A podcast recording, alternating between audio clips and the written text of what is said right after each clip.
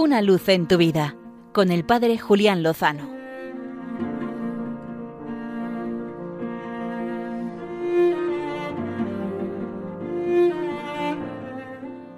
Muy buenas amigos de Radio María. Aprovechando el eco, la prolongación de la conmemoración de los fieles difuntos, quiero compartir con vosotros unas palabras preciosas y profundas del Papa Benedicto XVI en la encíclica Spe Salvi sobre el modo de relación que podemos mantener entre los seres vivos, los que peregrinamos en esta tierra, y nuestros seres queridos difuntos. En las últimas décadas, la nueva era y otras espiritualidades difusas han introducido elementos esotéricos, ocultos, de cómo relacionarnos con los difuntos a través de prácticas que abren puertas a la entrada de lo oscuro, de lo maligno en nuestras vidas. Y sin embargo, la cosa es mucho más sencilla y más profunda. Dice así el Papa Benedicto en el número 48 de Espesalvi. Que el amor pueda llegar hasta el más allá, que sea posible un recíproco dar y recibir en el que estamos unidos unos con otros con vínculos de afecto más allá del confín de la muerte, ha sido una convicción fundamental del cristianismo de todos los siglos y sigue siendo también hoy una experiencia consoladora. ¿Quién no siente la necesidad de hacer llegar a los propios seres queridos que ya se fueron un signo de bondad, de gratitud o también de petición de perdón? Ahora nos podríamos hacer una pregunta más. Si el purgatorio es simplemente el ser purificados mediante el fuego para el encuentro con el Señor, juez y Salvador, ¿cómo puede intervenir una tercera persona por más que sea cercana a la otra?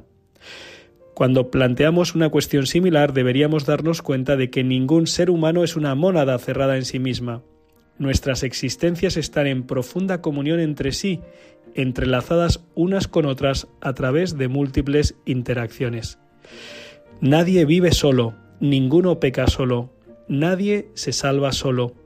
En mi vida entra continuamente la de los otros, en lo que pienso, digo, me ocupo o hago, y viceversa, mi vida entra en la vida de los demás, tanto en el bien como en el mal. Así mi intercesión en modo alguno es algo ajeno para el otro, algo externo, ni siquiera después de la muerte.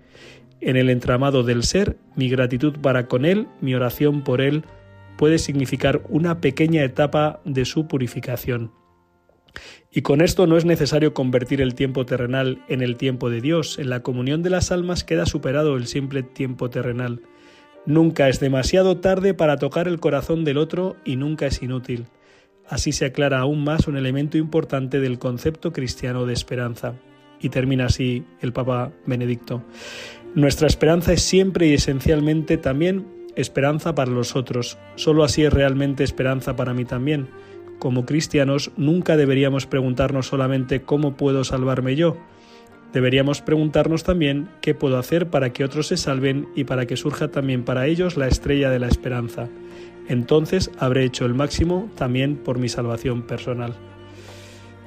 Estas palabras iluminan cómo podemos seguir amando e intercediendo por nuestros seres queridos que ya han terminado esta peregrinación terrena cómo podemos unirnos a ellos y también cómo ellos se pueden unir a nosotros por la oración, especialmente por la Eucaristía.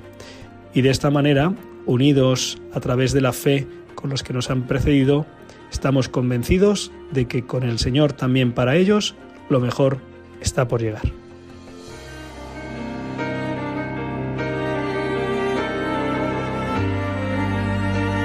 Una luz en tu vida con el Padre Julián Lozano.